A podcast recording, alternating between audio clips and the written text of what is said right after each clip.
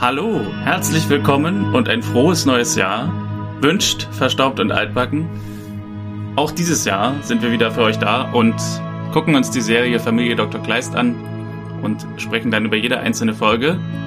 Auch dieses Jahr bin ich weiterhin Martin und mein Partner ist weiterhin Konstantin. Hallo Konstantin.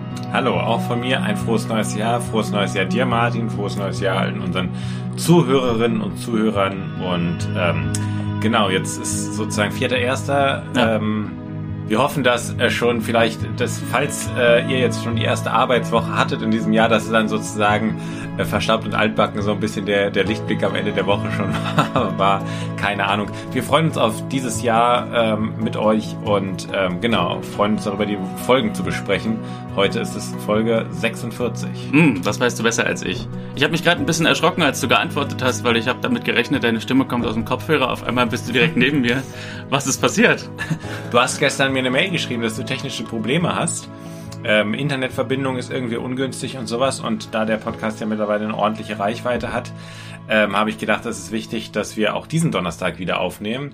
Ich weiß nicht, ob irgendwer bei dir irgende, irgendeine Verbindung weggebombt hat äh, mit, ja, mit, seinem, mit irgendeinem Silvester. Martin Göres so. war es vielleicht. Genau, zum Beispiel. kann, gut, gut möglich. Ähm, und dann habe ich mich in den Zug gesetzt ähm, und bin jetzt heute hier. Okay. Nur, nur deswegen. Ja, nur deswegen. Es ist erstaunlich. Also alles für die, alles für die Show. Genau, habe ich mir übrigens auch äh, gedacht, äh, kein Internet, aber wenigstens Dr. Kleist konnte ich gucken gestern. Ich kann ja mal kurz erzählen, was, was hier passiert ist. Also am Tage ist mein Laptop einfach aus dem Nichts, also der stand auf dem Tisch und ich habe äh, mir ein Video angeguckt. Ich habe nichts Großartiges mit dem gemacht, das ich sonst nicht auch tue. Und auf einmal ist er aus allen Netzwerken rausgeflogen. Aus dem WLAN und aber auch aus dem, äh, also der Drucker und alles. Ich konnte ihn auch nicht mehr verbinden. Also wenn ich auf WLAN drücke, ist kein Netzwerk angezeigt. Er sieht einfach kein Netzwerk. Mehrfach neu gestartet, auch WLAN neu gestartet funktioniert da alles nicht. Vermutlich ist es irgendein defektes Teil der Netz, mhm. Der, der Wi-Fi-Empfänger im Laptop selbst ist wahrscheinlich irgendwie in der Kälte kaputt gegangen. Ja, das ist, das finde ich, ist, besonders im Winter nervt mich sowas immer, wenn solche Sachen passieren, weil wenn es ein, weiß nicht, schöner Sommerabend ist oder sowas, dann sagt man, okay, wir gehen jetzt noch irgendwie raus und äh, trinken ein Bierchen oder ja. so. Aber im Winter, es wird früh dunkel, man ist ja so ein bisschen auch auf diesen, auf, auf, auf das Online-Leben angewiesen, ein bisschen mehr. Von daher, ähm, ja, ist gut, dass ich jetzt hier persönlich sein kann und äh, hoffen wir, dass das schnell wieder behoben werden kann. Die Geschichte hat ja noch einen zweiten Teil. Ach so. Der zweite Teil war dann, nachdem ich das WLAN einmal neu gestartet hatte, ging dann das WLAN gar nicht mehr. Beziehungsweise nicht nur das WLAN, sondern das Internet. Das heißt, ich mhm. war dann kurze Zeit komplett ohne Internet. Dann, ich glaube, es hat etwa, also es war so 16 Uhr an dem einen Tag und am nächsten Morgen habe ich dann beim Vodafone Service angerufen und gesagt, was ist los und so. Und die, der war auch sehr freundlich. Und der hat mir dann gesagt, okay, wir können einen Termin machen mit dem Techniker morgen, also noch einen weiteren Tag später um 15 Uhr. Wäre also heute 15 Uhr gewesen. Und er hat mir als Entschädigung 500 Gigabyte Datenvolumen gegeben für mein Handy, dass ich äh, wenigstens Hotspot an meinen Geräten hier geben kann. Und so habe ich dann eine Folge Dr. Kleist in Hotspot geguckt auf meinem großen Fernseher. Äh, okay. Rate mal, wie viele Gigabyte es verbraucht hat. Ähm, ich hätte jetzt, ich, boah, bei sowas bin ich immer sehr schlecht. Ich hätte jetzt gesagt 2,4. Vier waren's. Vier, okay. Dann habe ich später die Doku geguckt, ähm, die jetzt hier im Sommer rauskam. Äh, wie hieß die vom DFB? Ja die, ich, ja, die ich dir schon seitdem mal ins Herz gelegt habe. Nee, nee, die Doku vom von ähm, hm, All or Nothing. All or Nothing, genau. Habe ich dir. Ich dachte, du meinst unparteiisch jetzt. Nee, nee, nee. Ja, All or Nothing habe ich mir äh, angeguckt. Wie, wie viele Gigabyte hat das verbraucht? Äh, 76. Nicht ganz so viele. Äh, es waren ähm, 16. 16, krass, okay. da sieht man einfach wahrscheinlich auch, wie die Bildqualität einfach gestiegen yeah. ist seitdem und yeah, wie viel stimmt. Daten das einfach verbraucht. Vor allem auf dem großen Fernseher, der damit auch, also der auch was sich holt an Qualität, ne, an ja. Bildqualität. Gut, und es waren vier Folgen. Es kommt ja dann eigentlich auch hin, ne? Vier mal vier. Stimmt. Ja, eigentlich völliger Quatsch, was ich sage. Ja. So ein Unsinn. Ja, und äh, dann habe ich, ähm, aber das können wir auch gleich besprechen in der Folge noch eine Frage an dich, ähm, die vielleicht mir du mir beantworten kannst. Ich kann sie mir nicht beantworten, aber das können wir auch gleich dann hinter der Musik besprechen. Gerne. Die aktuelle Folge heißt Hoffen und Bangen. Habe ich übrigens beim letzten Mal, ist mir im Schnitt aufgefallen, vergessen zu sagen. Habe ich nur gesagt, hm. nächste Folge ist Staffel äh, 4, Folge 7. Okay. Aber nicht den Titel gesagt. Die Folge heißt also Hoffen und Bangen.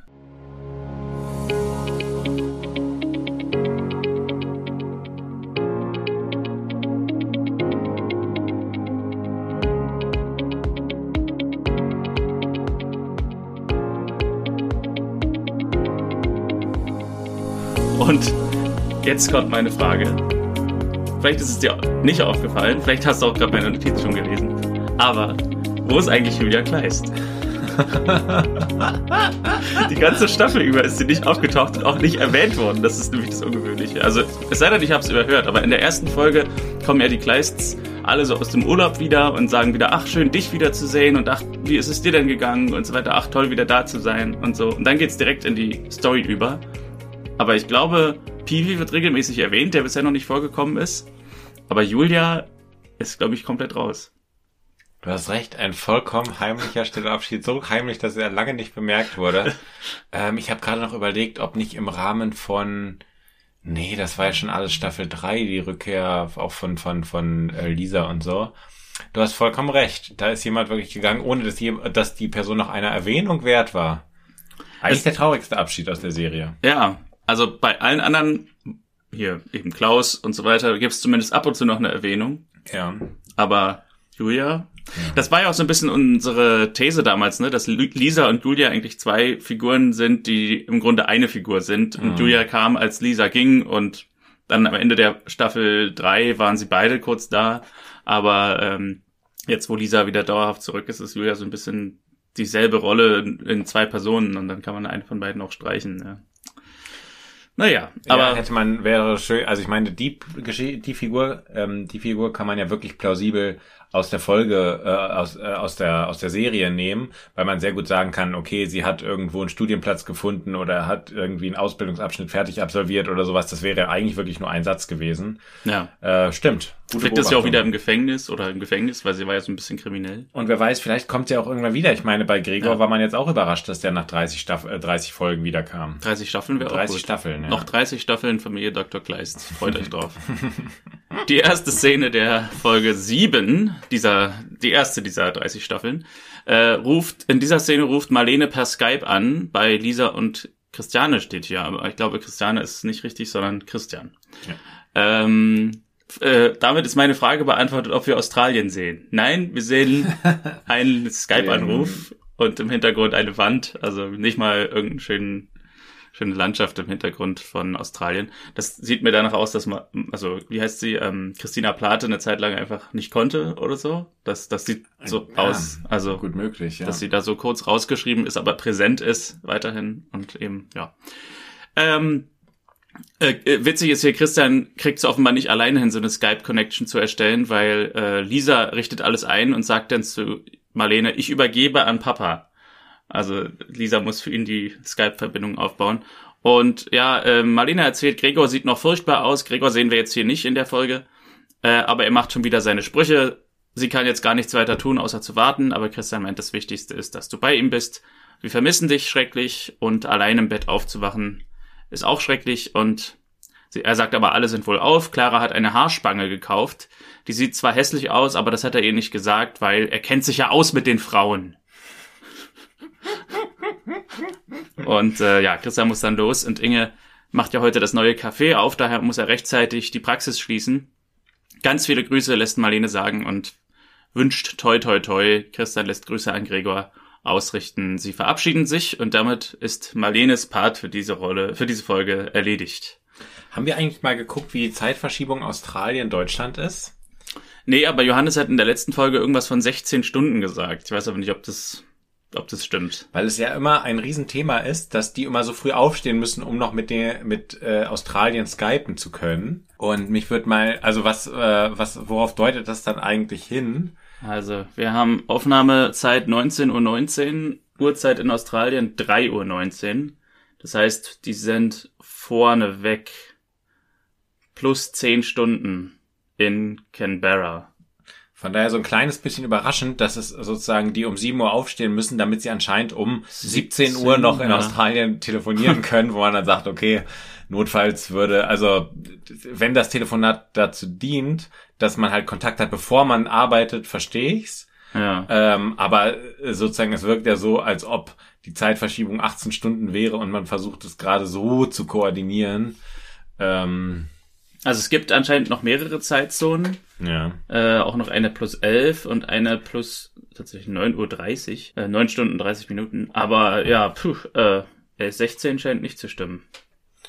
Tja, da haben die alle ein bisschen falsche Informationen oder gehen aus den falschen Gründen so früh. Also regen sich immer auf, warum so früh? Und dann. Äh, Vielleicht geht Marlene einfach früh ins Bett. Das kann natürlich auch sein. In der Küche macht Johannes Eier, Clara macht Brote und Johannes fragt sie ein bisschen resigniert, weil er da so an der Küche am Herd steht. Warum essen die Familienmitglieder nicht mal Müsli? Das ist schnell und gesund. Und dann entbricht noch ein weiteres Gespräch irgendwie. Und Inge kommt dann dazu und fragt eigentlich dasselbe. Aber da sagt irgendwie, ja, hier, ich esse gerne den Müsli, das ist schnell und gesund. Äh, und Clara möchte gerne Spiegelei Sunny Side Down, wo ich nicht weiß, was es ist. Ich weiß es auch nicht. Müssen wir das jetzt nachschlagen? ich wollte es noch nachschlagen, aber... Aber ich meine, es erklärt sich wahrscheinlich relativ einfach, dass das Spiegelei so gewendet ist, dass, die, dass das Eigelb auf dem Boden ist. Okay, also du, du, du machst das, das Ei in der Pfanne. Das Eigelb ist sozusagen das Symbol für die Sonne. Ja. Und ähm, es wird sozusagen, wenn man so will, auf dem Rücken. Äh, okay, also hier steht, die Eier mit einem Pfannenwender wenden und von der anderen Seite anbraten. Ja. Also das heißt, dieses, dieses, aber das, dann würde das Ei doch sehr wahrscheinlich kaputt gehen, oder? Müssen wir vielleicht mal probieren. Wir machen nachher Eier. Ja, sunny side down. Später am Esstisch kommt Christian dazu. Johannes fragt, wie es Gregor geht. Christian meint, sie wissen noch nicht genau, wie lange er noch in der Klinik bleiben muss. Und wenn er entlassen wird, dann kommt Marlene zurück. Lisa fragt, was noch alle hier machen. Und in diesem Moment fällt den anderen dann auch auf, dass sie eigentlich alle los müssen. Inge hat draußen dann äh, ihren Schneebesen vergessen. Und äh, Clara bringt ihn. Also ohne ihren Schneebesen kann sie nicht aus dem Haus gehen. Nein, also sie braucht im Café einen und Clara bringt ihn und sagt, immer cool bleiben. Johannes und Inge, ist mir hier aufgefallen, haben einen alten Volvo-Kombi in Schwarz. Da kann ich verkünden, im Januar 2024 hat mein Vater seit 24 Jahren dasselbe Auto oder das gleiche Auto. Ähm, er hat sogar zwei davon. Der eine ist ein bisschen älter als der andere, aber ich weiß noch, wir sind im Jahr 2000 im Sommerurlaub gewesen mit diesem Auto in Italien und sind damit über die Alpen gefahren. Ach, lustig. Christian fährt mit dem Fahrrad und Clara sagt zu Lisa, zum Glück haben Studenten nicht so viel Stress wie die, die jetzt hier alle los müssen. Und äh, Lisa sagt, naja, ich arbeite halt zu Hause und Clara antwortet, sie dachte, wenn man studiert, dann geht man gern zur Schule. Kann ich nicht bestätigen, aber. Ja, ja also ich sag mal, ähm, also stimmt auf keinen Fall, dass wenn man studiert, gern zur Schule geht. Das, den Satz können wir auf jeden Fall nicht unterstreichen. Aber jetzt ähm, wegen der Schule? Wegen der Schule, ja. genau. Ähm, ansonsten würde ich auch sagen, äh, Uni-Erfahrung. Ich glaube, das ist eine typische, also vielleicht bei dir nicht ganz so, dass du, äh, glaube ich, sowieso auf diesen Kontext nicht so eine Lust hattest. Ich hatte als Schüler, dachte ich auch immer, boah, als Student, die machen irgendwie, äh, vormittags machen die frei, dann gehen die um 12 Uhr in irgendeine Vorlesung und um 14 Uhr beschäftigen sich noch ein paar Stunden mit dem, was sie sowieso interessiert. Ähm, in der Praxis sieht es ein bisschen anders aus. ja. Aber das Bild ist ja manchmal so, ne? Von außen hat man so das Bild von boah, der hat nur frei und verdient ganz viel Geld und so und yeah. äh, keine Ahnung, im, im, echten Leben ist dann doch noch ein bisschen anders. Wir sind, äh, ich kann mich aber noch erinnern, dass wir diesen Sommer einmal mit ähm, ein paar Leuten an, noch mal in der Unibibliothek lernen waren und ähm, dann war auch so Sonne draußen und die Studenten saßen auf dem Rasen und sowas. Und er meinte auch so ein, zwei von uns so, ja, oh, die beneide ich total noch so um ihr Leben. Und ich dachte, nein, nein, ich will nicht tauschen.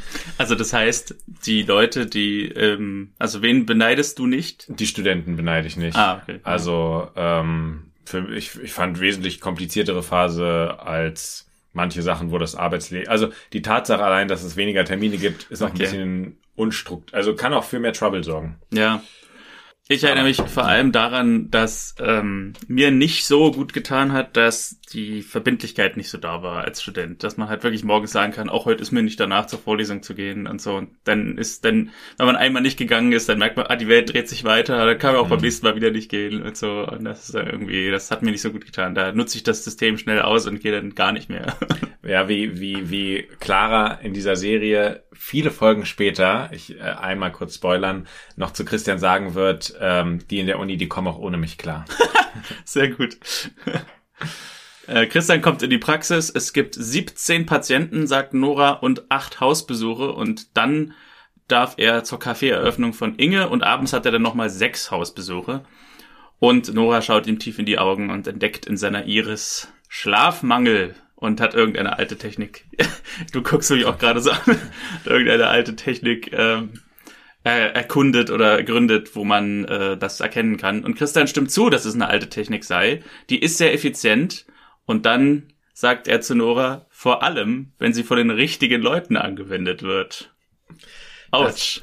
Das, das ist mal äh, ein klassischer Diss. Also ich finde, es gibt hier zwei Stellen, in dem Christian ihr jetzt sagt, also der Szene und dann später nochmal, wo Christian sie so ein bisschen auflaufen lässt und sagt, weiß nicht, was, er ihr sagen will, mhm. aber sowas, so eine Andeutung macht, dass ja. sie eigentlich da nicht so viel Ahnung von hat, wie sie vielleicht denkt. Vor allem, ähm, vor allem, das sind immer diese Andeutungen, die ähm, zu deutlich sind. Also es ist erstmal als Offensive gegen einen im Raum. Man muss sich aber trotzdem dennoch erkundigen, was meinst du eigentlich damit? So, das ist eigentlich, äh, also das ist immer das Unangenehme, wenn Leute noch so äh, ein Diss noch so verpacken, dass noch erkundigt, dass der noch ausgepackt werden muss sozusagen. Frau Marquardt wird aufgerufen, die erste Patientin. Ich habe mich ein bisschen gewundert, denn äh, wir haben erst so, also offenbar macht sie einfach einen ganz allgemeinen Check-up. Äh, denn Christian sagt, Cholesterin ist perfekt, die Harnsäure auch, Kalium, Eisen. Sie können gern bei meiner Tante anfangen. Also, ich weiß nicht, ist es so eine Art Medizin-Check, bevor sie Kellnerin wird bei Inge? Oder ist es einfach wieder Christian, der irgendwie meint, nur die gesündesten Leute dürfen für meine Tante anfangen, äh, dürfen für meine Tante arbeiten? Ich nehme mal an letzteres, aber ich glaube mit einer ironischen Note versehen. Ähm, also ich glaube, einen Medizincheck muss man nun wirklich nicht machen, bevor man in einem... Wir haben hier eine Kellnerin äh, in, genau, im Haushalt, stimmt. müssen wir fragen, ja. aber gerade nicht da leider. Draußen im Sprechzimmer, oder nicht im Sprechzimmer, außerhalb des Sprechzimmers, kommt Julian rein, der Sohn von äh, Frau Marquardt und geht einfach rein äh, in das Behandlungszimmer und gibt ihr noch den Impfausweis. Und Christian kommentiert seine Motorradausrüstung, die er anhat. Ähm, und der Julian, der erzählt ganz enthusiastisch davon, was für eine Maschine er fährt und seine Mutter lässt es dann so ein bisschen uncool werden, weil sie dann meint, ja, er hat davon geträumt, seit er ein kleiner Junge war. Und weil er letztes Jahr so ein gutes Zeugnis hatte, haben wir es ihm geschenkt. ja, das, das Lustige ist auch, dass doch so ein Motorradfahren und all das Ganze ist doch eigentlich auch immer so, das wirkt für mich so, als ob ähm, es so gerechtfertigt wird. Nicht, also ich kann mir vorstellen, hinter den Kulissen war es so, dass er sich da in einem langen Kampf gegen die durchgesetzt hat und die haben gesagt, das ist gefährlich und sonst was. Und äh, es wirkt so ein bisschen so wie eine Person, die noch so ein gut bürgerliches Dasein äh, wahren will und sagen will, das Zeugnis war ja so hm. toll und deswegen haben wir es ihm geschenkt. Also alles einvernehmlich in unserer Familie ist alles super. Ja. Äh, normalerweise ist das, glaube ich, immer ein größeres Diskussionsthema. Das kann natürlich auch sein, also deine Lesart kann richtig sein oder aber die Weise, dass das übliche Kleistschema ist von wegen, wir haben hier einen Motorradfahrenden Jugendlichen, aber wir wollen auch zeigen, die Eltern sind total cool damit. Und ja. damit, ja, letztes Jahr war das Zeug nicht so gut. Ja. Gut möglich. Im Café, das also demnächst jetzt eröffnet wird, äh, kümmert sich Johannes noch um ein paar Sachen, äh, hämmert irgendwie an der Wand und will so eine Blumen, äh, Ballongirlande aufhängen. Die fällt aber immer wieder runter und Inge kümmert sich um die Kuchen und Torten Johannes hat Ballons versprochen, meint er, und will sie deshalb auch liefern. Und die Marquards kommen an. Wie gesagt, äh, Frau Marquardt, irgendwann später habe ich mir auch den Nach Vornamen notiert, will ja jetzt Kellnerin werden. Julian findet es nicht schlecht hier. Johannes fallen die Ballons wieder runter und Julian schlägt eine Bohrmaschine vor und wir sehen hier Second Hand, äh, äh Second Unit Hand Close-Ups. Second Unit ist so, wenn äh, eben ein Close-Up ist auf einer Hand, die einen Dübel reindrückt oder so dann wird das meistens nicht äh, in dem Moment gefilmt mit dem richt richtigen Schauspieler, sondern das ist dann eine sogenannte zweite Einheit, Second Unit, die dann später, manchmal sogar Monate nach dem Dreh, dann nochmal so ein paar kleine Aufnahmen macht von Händen und von äh, irgendwer liest einen Zettel oder so, wo dann eben auch nicht der richtige Regisseur anwesend ist, sondern eben ein Second Unit Regisseur. Interessant, okay. Ist ich, mir jetzt sehr stark aufgefallen, weil es eben einmal bohren, einmal Dübel reinstecken, einmal so und dann kommt wieder die Totale mit Julian und Johannes, wo man merkt, das gehört überhaupt nicht zusammen.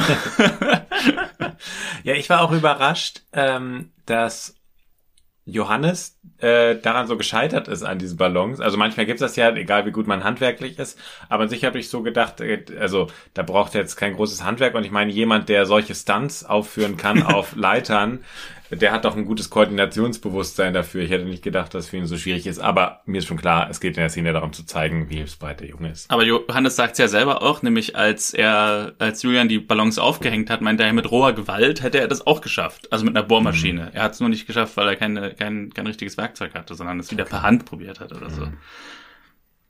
Inge sagt sowas wie, ihr Sohn ist sehr geschickt. Frau Marquardt, musste erstmal die Abkürzung FM deuten. Frau Marquardt ähm, Frau sagt, Marquardt FM, der neue Radiosender. hat äh, Frau Marquardt sagt, das hat er von seinem Vater, der auch immer in Autos rumschraubt und Julian verabschiedet sich, Johannes verräumt die Leiter, geht dann noch die Rosen aus dem Auto holen. Und ja, die Vorbereitungen im Café laufen auf Hochtouren. Christian hat dann nach einem kurzen Zeitsprung in der Praxis den nächsten Patienten verarztet, beziehungsweise auch den letzten Patienten verarztet. Und er sieht Nora tief in die Augen und kann in ihrer Iris lesen, das war der letzte Patient für heute, oder? und kann damit also dann zu Inge fahren und danach dann noch die Hausbesuche machen.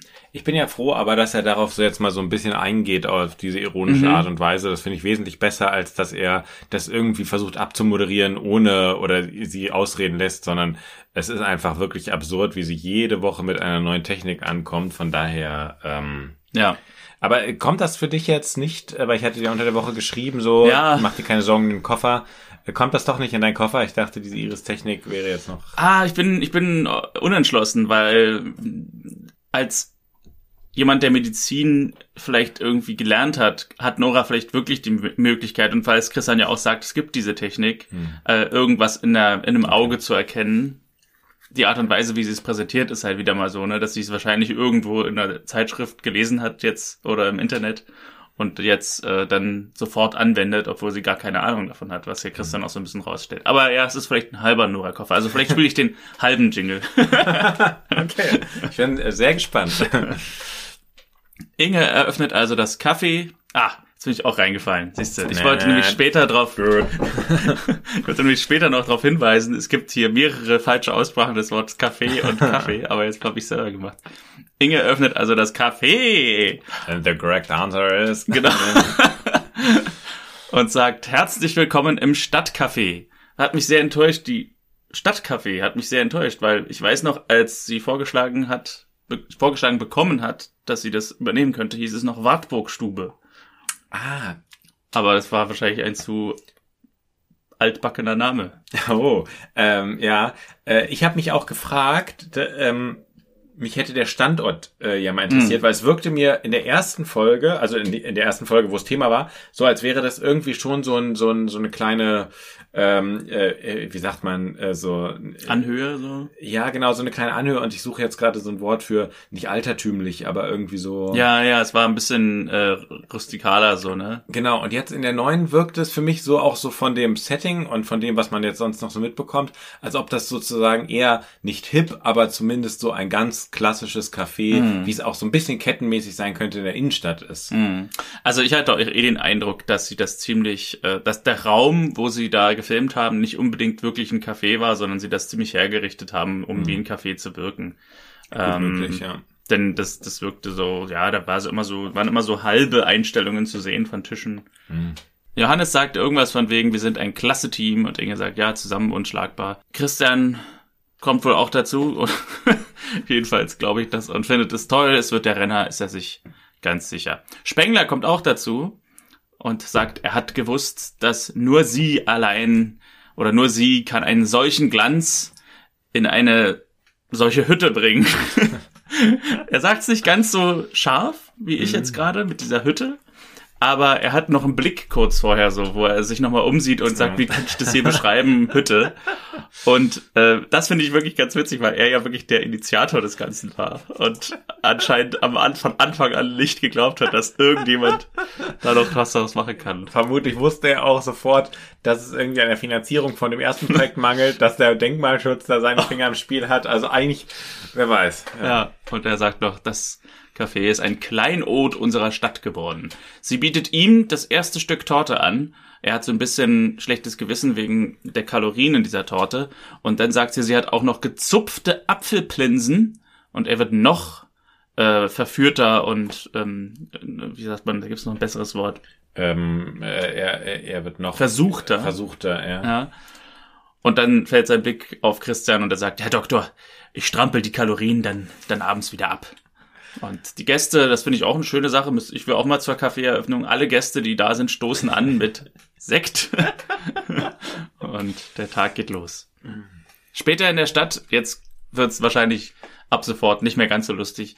Ähm, denn jetzt beginnt eigentlich die eigentliche Storyline dieser Episode. Später in der Stadt sehen wir Motorradfahrenden Julian durch die Stadt cruisen und der verunglückt und stürzt und fällt, äh, stößt mit dem Kopf irgendwie an einen, an einen Stein Und erstaunlicherweise ist Christian direkt daneben mit dem Fahrrad und äh, ist sofort da, um zu helfen. Spricht ihn an, Julian ist ansprechbar, sagt, er hat keine Schmerzen, kann auch alle Gliedmaßen bewegen. Äh, hier übrigens witzig im Hintergrund sehen wir das Restaurant am Bachhaus. Da ist ein, äh, eine Markise, wo das, dieser Name draufsteht, Restaurant am Bachhaus. Das könnten wir dann vielleicht auch aufnehmen in unsere Eisenach-Tour. Können wir gerne merken, ja. Und Christian ruft den Krankenwagen. Julian ist besorgt um sein Motorrad vor allem. Der Kopf tut ihm weh und ihm ist schlecht, aber er kann, wie gesagt, Finger und Beine bewegen. Julian sagt, kümmern Sie sich um mein Motorrad. Und Christian antwortet, ja, ja, dein Motorrad ist okay.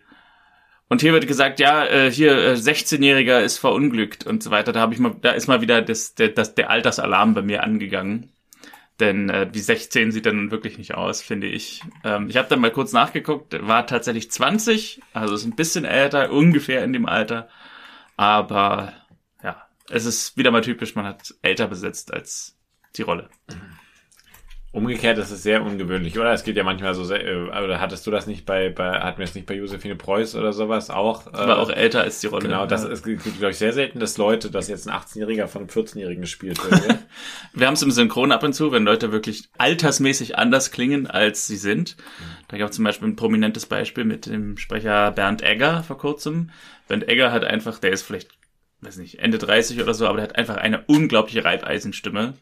Und die kannst du nicht auf 30-Jährige besetzen. Das wirkt immer komisch. Also den, den musst du immer älter besetzen. Der spricht jetzt zum Beispiel auch in Nachfolge von Thomas Danneberg ähm, Arnold Schwarzenegger, also einen 70-Jährigen.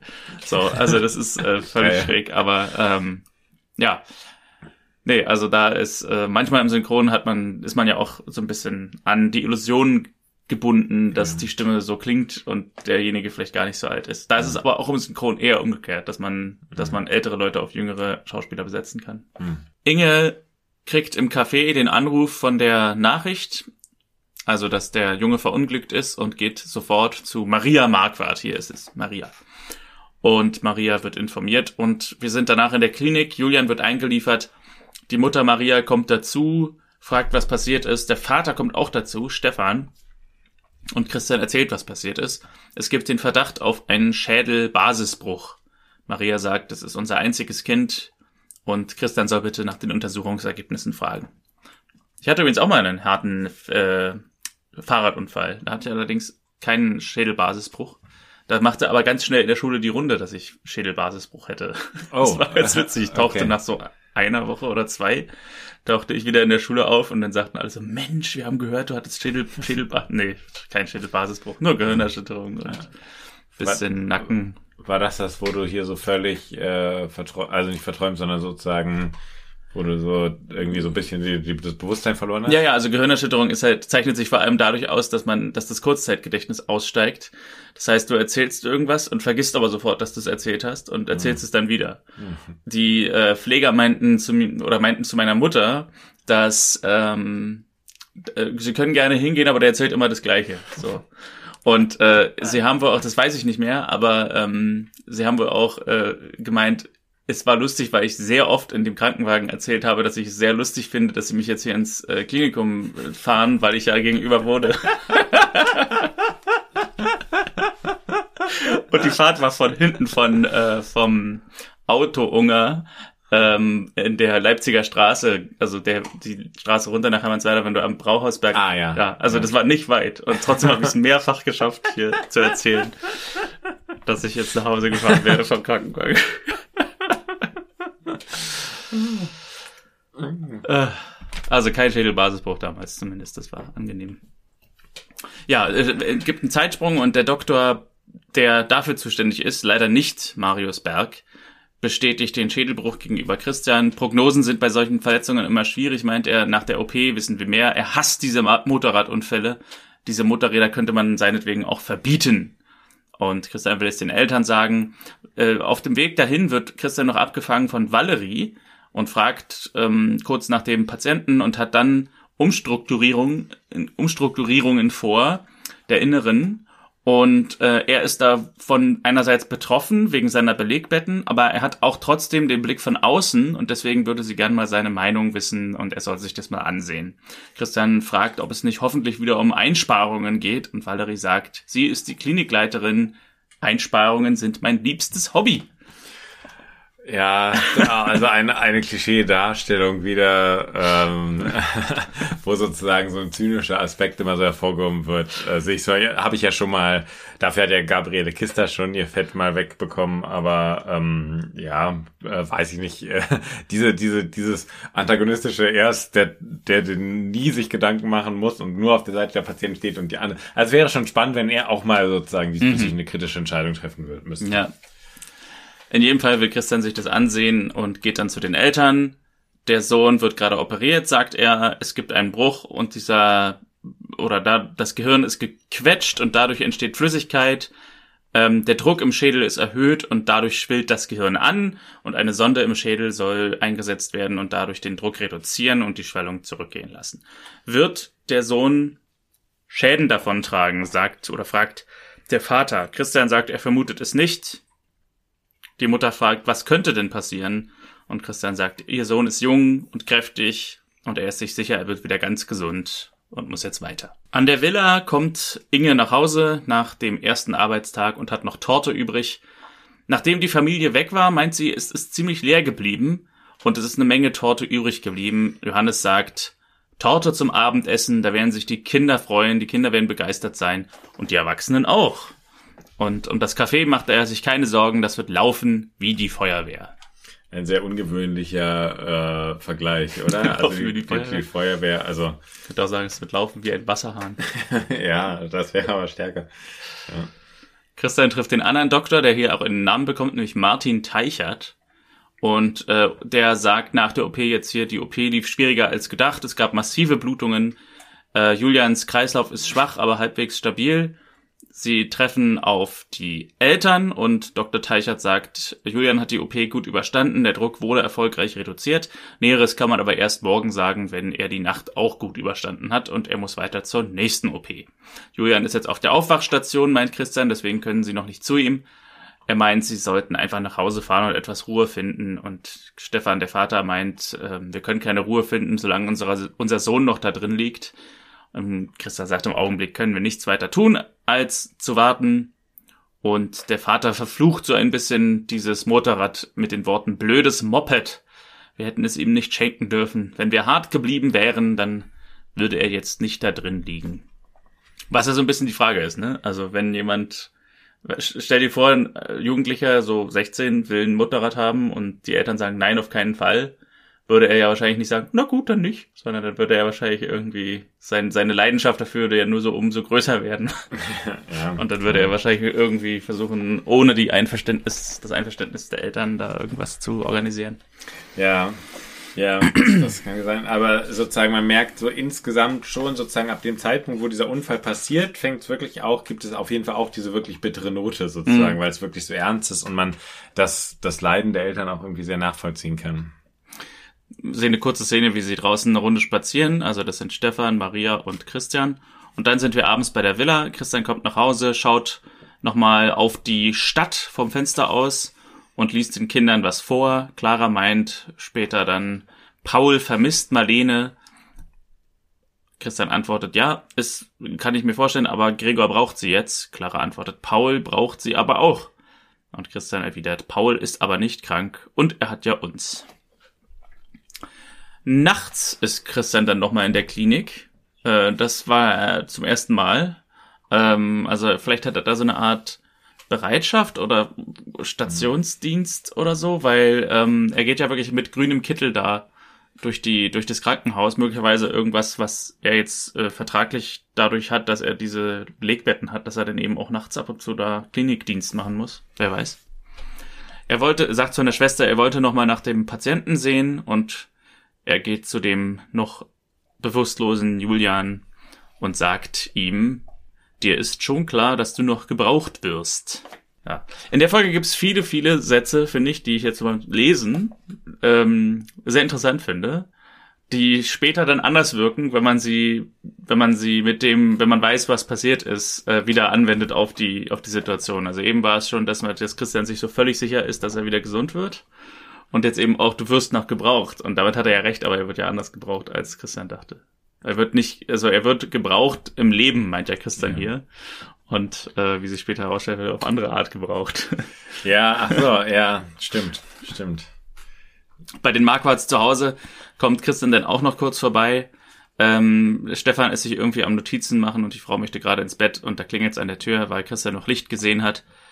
Er berichtet ihnen, dass Julians Werte sich stabilisieren, er jetzt schläft und er ihnen das nur sagen wollte, damit sie ein bisschen zur Ruhe kommen und die Eltern sind etwas beruhigter und Christian fährt mit dem Rad nach Hause.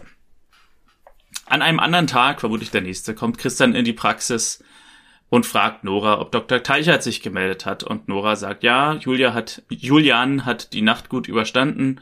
Man könne vorsichtig optimistisch sein und schaut wieder in seine Augen ganz tief und sieht, er hat Mangelernährung oder Schlafdefizit.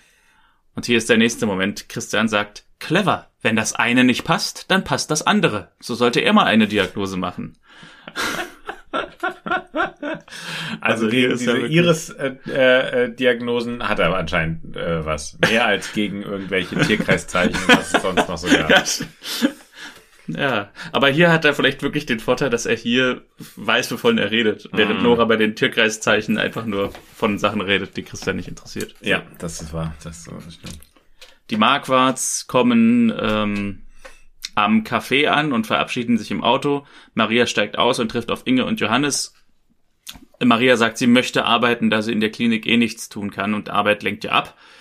Inge stimmt zu, sagt, ja, nichts ist schlimmer als untätig, als zur Untätigkeit verdammt zu sein. Und Johannes fängt an zu erzählen, ja, als ich das da mit dem Herzen hatte. Und Maria geht, äh, ich, ich, ich gehe jetzt mal lieber Kartoffeln schälen. Also sie will die Geschichten von Johannes nicht hören. Was aber auch interessant ist, wenn man es in den Kontext der Folge einbettet. Hm. Denn später ist das, was er hier erzählt hätte, ja nochmal wichtig. Hm. Also sie möchte lieber Kartoffeln schälen und Inge stellt fest, Mensch, Kartoffeln, die habe ich ja völlig vergessen. Ich habe keine Kartoffeln gekauft.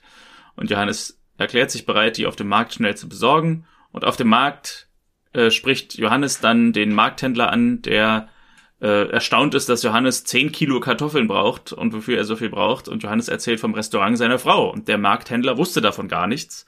Also offenbar haben sie das so ein bisschen heimlich gemacht mit der Kaffeeeröffnung.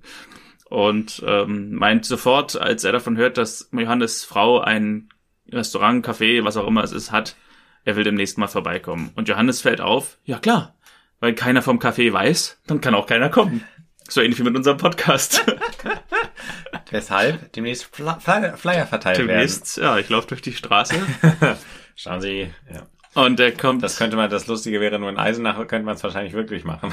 in Eisenach die Podcast-Flyer verteilen. Mhm. Und dann, ja, wäre eigentlich eine Idee, ne? Dann laden uns die ganzen Restaurants immer gratis ein und sagen, bitte kommt zu uns und sprecht über unsere. Ja, genau. Ja. Er kommt später zurück zu Inge und hat die Kartoffeln und sagt dann, er muss in die Apotheke. Aber Maria fällt Geschirr zu Boden und sie kriegt einen Handyanruf gleichzeitig, dass Julian wach ist und sie muss zur Klinik und Johannes fährt sie. Es ist ganz witzig, weil Johannes, glaube ich, hier also er sagt schon irgendwie vorher, er muss in die Apotheke, erklärt sich dann noch bereit, die Kartoffeln zu holen, kommt dann zurück, sagt, er muss in die Apotheke, dann fährt er Maria ins Krankenhaus. Ich glaube, Johannes kommt dann nie in der Apotheke an. Also auch die nächste Szene. Sie kommen an der Klinik ja. an, Maria bedankt sich für die Fahrt und Johannes ruft Lisa an, er hat sich da was überlegt, wegen der Werbung. Hm. Können wir uns irgendwie gleich treffen oder so? Also Johannes ich weiß nicht, ob die Apotheke an dem Tag geschlossen sei. Dumm nur, dass er in der Folge davor oder zwei Folgen davor seine Assistentin entlassen hat. Das wurde jetzt schon mehrmals sozusagen ihm zum Verhängnis. Also er brauchte sie wirklich. Und ähm, äh, äh, ja, sehr gut beobachtet. Das ist so wirklich so, wie, ich meine, es erinnert an den einen oder anderen Mitschüler von uns, der sagt, ich bin, äh, müsste gleich da sein, ich bin nur noch 300 Meter entfernt und dann drei Stunden gebraucht hat. Ja. Johannes, äh, Julian ist also wach und er sagt, die Ölspur war schuld auf der Straße und fragt nach seinem Motorrad. Und der Vater Stefan sagt, hör mir auf mit dem Motorrad, das hätten wir dir gar nicht schenken dürfen. Aber Christian meint, wenn er so weitermacht, also Julian, wie bisher, dann kommt er wieder in Ordnung. Und Julian bedankt sich, dass Christian geholfen hat. Im Café hat Inge alle Hände voll zu tun. Lisa kommt herein und möchte gerne ein Stück Kuchen essen. Aber als sie bemerkt, dass so viel los ist, ähm, ähm, ja, spricht sie Inge darauf an und Inge sagt, ja, es war klar, kaum ist sie allein, dann kommen die Gäste. Und das ist übrigens auch was, was wir äh, die Kellnerfachkraft in unserem Haushalt mal fragen können. Das habe ich auch schon ab und zu gehört, dass man dann so denkt, heute ist nichts los, kann einer nach Hause gehen von unserer Belegschaft und dann brechen die Gäste über einen herein. Und Lisa bietet an, mit dem Cappuccino zu helfen, bringt also einem Tisch die Bestellung. Und Inge fragt, ja, aber, aber deine Seminararbeit, du hast doch Abgabetermin. Und Lisa meint, sie kriegt das hin. Was immer die Standard, ähm, äh, der Standardsatz ist von Studierenden, die ihr Studium jetzt anfangen zu vernachlässigen, glaube ich, oder? Ich krieg das schon hin. Äh, möglich. Clara, Johannes und Lisa designen dann später im, im Haus Kleist einen Flyer, um Werbung für das Café zu machen. Inge kommt nach Hause und sie rufen, ja, wir kommen gleich. Und Johannes sagt, in, morgen brauchen wir 2000 Flyer, um die dann in der Innenstadt zu verteilen. Und Inge platzt rein und entdeckt fast, was die anderen aushacken, zu ihr, um sie zu unterstützen. Clara erfindet schnell eine Geschichte, dass sie irgendwelche Bilder von Australien im Internet ansehen. Inge will es auch gerne mal sehen. Aber Johannes sagt, äh, das geht nicht. Äh, Gerade ist die Verbindung abgestürzt. Das war wahrscheinlich in der Zeit wirklich noch relativ realistisch, ne? 2010, obwohl. Wobei ich glaube auch nicht mehr. Also ich glaube, 2010 ist schon internettechnisch mhm. relativ. Ich glaube, das, was halt wirklich seitdem enorm zugenommen hat, sind diese ganzen Streaming-Sachen und so. Und natürlich ist die Verbindung besser und Bildauflösung besser geworden, aber nicht so elementar. Ähm 2010, ja doch, wenn ich mich zurückerinnere, bei mir ging's so los 2006, 2007, dass man wirklich so externe Festplatten hatte, wo man Zeug runtergeladen hat und alles mögliche da auf den mhm. Festplatten abgelegt hat. Also da mhm. war 2010 nicht mehr wirklich das Problem, dass man aus dem Internet fliegt unvermittelt. Mhm. Also, und DSL war das ja dann auch schon nicht mehr mit Modem. genau. Inge äh, lässt sich trotzdem von dieser Ausrede beschwichtigen und sagt gut und äh, sie ist sehr froh, dass Achso, äh, Johannes hat vorher noch gefragt, wie der Tag war und Inge sagt, der war gut und froh, sie ist froh, dass Lisa geholfen hat. Lisa sagt, es hat ihr Spaß gemacht und gern wieder. Inge meint, hoffentlich ist das nicht nötig, denn Marias Sohn geht es schon viel besser und hat einer Hunger, fragt sie und alle sagen ja. Später weiß nicht, ob das ein anderer Tag ist oder später am selben Tag, ich glaube wahrscheinlich ein anderer Tag, schicken sie ein Paket an Piwi, ein, ein Ostpaket. ja, ein weil, Paket. Ja, weil das ist ja wirklich so ein, so ein Paket bestehend aus Vollkornbrot und Pumpernickel, da steht drauf Qualität aus Thüringen. Mhm. Und außerdem so Wurst und Kekse und alles Mögliche. Und Christian hat noch eine Digitalkamera, die er sich gewünscht hat. Also, ich, ich vermute halt so in meinem Kopf, dass Inge und Johannes vor allem, aber vielleicht auch Christian befürchten, dass Piwi in Bayern nicht das Richtige isst und nicht das Richtige zu essen bekommt, nicht die richtige Thüringer Wurst. und deswegen ja. schicken sie ihm Wurst aus Thüringen. Was ja eigentlich verrückt ist, weil er ja auf dem Sportinternat ist und da ja eigentlich so die Ernährung äh, eine wichtige Rolle spielen müsste. Vielleicht ist ne? das der Grund, dass äh, im Sportinternat keine Wurst erlaubt ist oder so, ah, nur Fitnessdrinks. Ja. Zu ihm heimlich irgendwas reinschicken. Stimmt. Christian hat außerdem einen Brief geschrieben und kommentiert, er wisse gar nicht mehr, wann er das zuletzt gemacht hat. Lisa kommt dazu und philosophiert vor sich hin. Briefe schreiben ist eine aussterbende Kunst, wenn man bedenkt, dass bald niemand mehr Liebesbriefe schicken wird. 23, äh, 13, 14 Jahre später, wie ist es so, ohne Briefe, ohne, ohne Liebesbriefe? ist nicht so schlimm, oder? Die, die Kunst ist ausgestorben ja, und keiner also, weint. Ja, es geht ja, es geht ja um den Inhalt. Äh, und ich glaube, über WhatsApp und sonstige Portale kann man sich ja wirklich äh, auch sonst noch Sympathiebekundungen schicken. Von daher es ist so ein bisschen ungewöhnlich, dass ein Mensch von 20 Jahren ja. äh, da so ein bisschen so diese, den Untergang des Abendlandes widme, äh, äh, wittert. Ich habe ganz kurz, als ich die Folge gesehen habe, gedacht, ich schicke dir einen Brief jetzt. Und ah. äh, aber dadurch, dass du jetzt eh hier bist, wäre der Effekt ver, verpufft. Kannst mir einen mitgeben. Dass du quasi dann einen Brief bekommen hättest und wir dann in der Aufnahme jetzt sagen, äh, ja, also Konsti habe ich gerade einen Brief geschickt und er hat ihn auch vorliegen und liest ihn jetzt vor. Da hätte ich reingeschrieben, ja. lieber Konstantin, es geht mir gut. Ich habe heute schön, was man eben in so einem Brief schreibt. Das ist ja meistens Smalltalk in, in äh, Schriftform. Und hier noch ein Pumpernickel. genau, ich habe dir noch Qualität aus Brandenburg. ja, genau, Belitzer Spargel. Lisa hat außerdem mit Clara zusammen noch eine CD zusammengestellt, also wir bleiben retro. Und Johannes bringt das Paket zur Post. Christian dachte, Lisa bringt es zur Post, aber Lisa meint, sie muss ja zur Druckerei wegen der ganzen Werbeflyer, das sagt sie nicht, aber verplappert sich da so ein bisschen. Oder Clara verplappert sich. Lisa behauptet, ja, ja, ich muss wegen äh, besonderem Druckpapier zur ähm, Druckerei. Christian wird so ein bisschen misstrauisch. Christian kann jetzt hier nicht eingeweiht werden, weil Inge ja direkt daneben steht und sie wollen gerne ähm, Inge überraschen. Findest du das eigentlich eine gute Aktion? Fändest du es fair, wenn ich etwas, äh, ein Angebot, das du machst, bewerben würde, ohne dein, also ohne dass du es mitbekommst? Findest du nicht, dass man es mit der Person absprechen sollte? Hm, also ich finde es jetzt nicht schlimm. Also wenn jemand mein Wohlergehen im Sinne hat, also es gibt's ja bei uns auch manchmal unter uns Freiberuflern, hm. dass wir dann irgendwie sagen, ich kann gerade nicht, aber frag doch mal Martin. Das erfahre ich auch nicht immer, dass, dass jemand vielleicht mich empfohlen hat. Ah, ähm, okay, ja. Aber ja, also. Okay. Ja. Also wie gesagt, äh, Inge kann nicht eingeweiht werden und deswegen wird Christian misstrauisch und Clara sagt zu Christian, alles in Ordnung, mach dir keine Sorgen. Und da sagt Christian, wenn ich so einen Satz höre, dann gehen bei mir alle Alarmglocken an. Das finde ich eine gute Bemerkung von ihm, weil es stimmt, wenn Leute sagen, äh, mach dir keine Sorgen, ist ja. das meistens ein Grund, sich Sorgen zu machen, wenn es so präventiv gesagt wird. Äh. Ja. In der Klinik trifft Christian auf Herrn Marquardt und äh, meint, ähm, ja, wir haben jetzt schon mal geplant, was jetzt nach der Klinik ansteht, also eine Angeltour nach Schottland und er bedankt sich nochmal für die Hilfe. Christian meinen schönen Gruß und er schaut heute Abend nochmal vorbei. Johannes und Lisa verteilen die Flyer und haben sogar so passende Outfits. Das war eigentlich viel. Ähm, das ist wahr. Es ja. wirkte wirklich wie äh, wie wie amerikanische Wahlwerbung, also so Präsidentschaftswerbung, wo man noch mit entsprechenden Cappies und mit äh, T-Shirts ausgestattet wird. Das war wirklich sehr extrem. Das stimmt. Und fehlte nur noch, dass fehlte nur noch, dass jemand, äh, es gibt auch manchmal dieses, dass Leute so eine e- Pizza-Verkleidung oder sowas haben, dass jemand dann so eine Kuchenverkleidung hat. Genau, das wäre eigentlich cool. Nächste Folge. Mhm. Ähm, und Christian trifft Valerie wieder und sie erzählen kurz von Julian und der OP. Und Valerie fragt nochmal, ob er schon Gelegenheit hatte, nach diesen Papieren zu sehen.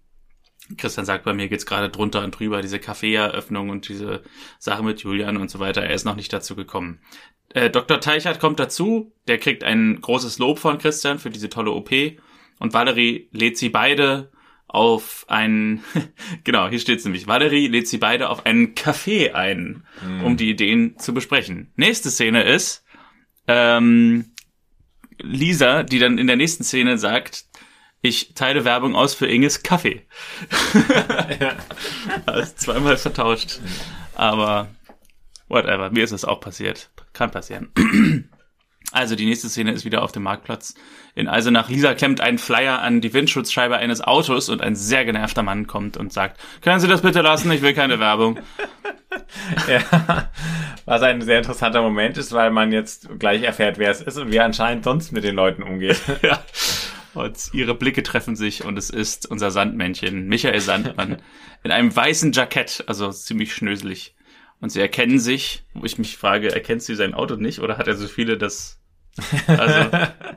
Na, einmal das.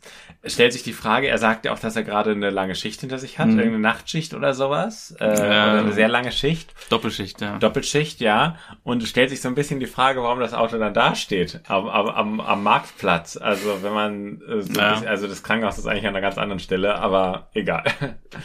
Die Szene ist ähm, in vielerlei Hinsicht faszinierend. Wir fahren fort.